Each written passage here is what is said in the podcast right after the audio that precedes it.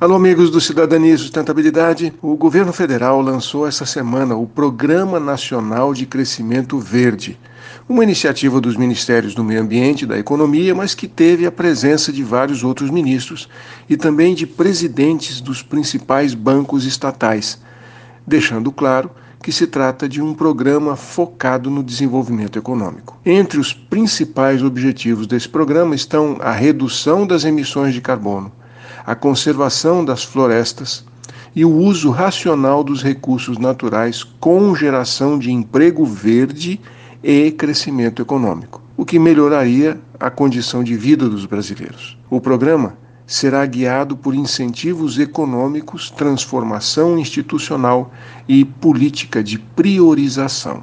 O programa vai contar com uma governança única que vai ser realizada pelo Comitê Interministerial de Mudança do Clima e Crescimento Verde, responsável pelo planejamento, a execução e o monitoramento dos resultados. O comitê também será responsável por um outro importante ponto, que é a criação e consolidação dos critérios verdes, levando em consideração as características de cada região do Brasil e dos seus biomas. O programa deverá contar com 240 bilhões de reais provenientes do Banco do BRICS, da Caixa Econômica Federal, do Banco do Brasil e do BNDES. Essa iniciativa faz parte da estratégia do governo Bolsonaro de levar para a COP26 a imagem de um Brasil diferente daquele que tem sido visto nos últimos três anos e com a promessa de uma contribuição relevante para a sustentabilidade da Terra. O Brasil precisa reverter urgentemente a imagem negativa em relação ao meio ambiente, principalmente quanto aos desmatamentos, as queimadas, a ocupação ilegal de terras indígenas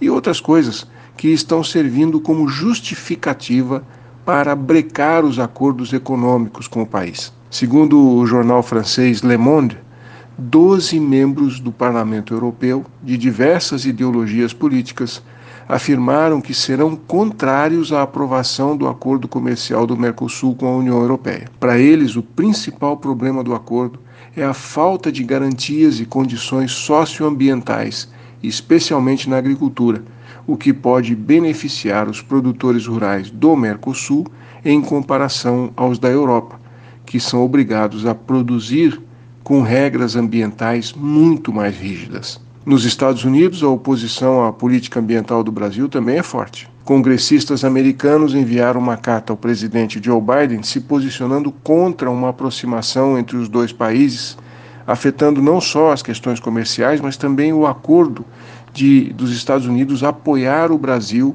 para se tornar um membro permanente da OCDE, a Organização da Cooperação e Desenvolvimento Econômico. Então, este programa do crescimento verde pode ajudar a mudar os rumos da posição do Brasil e das negociações internacionais, graças a um novo entendimento a respeito da preservação ambiental. Tomara que dê certo. Um abraço, aqui é o Silvio Barros, para a CBN.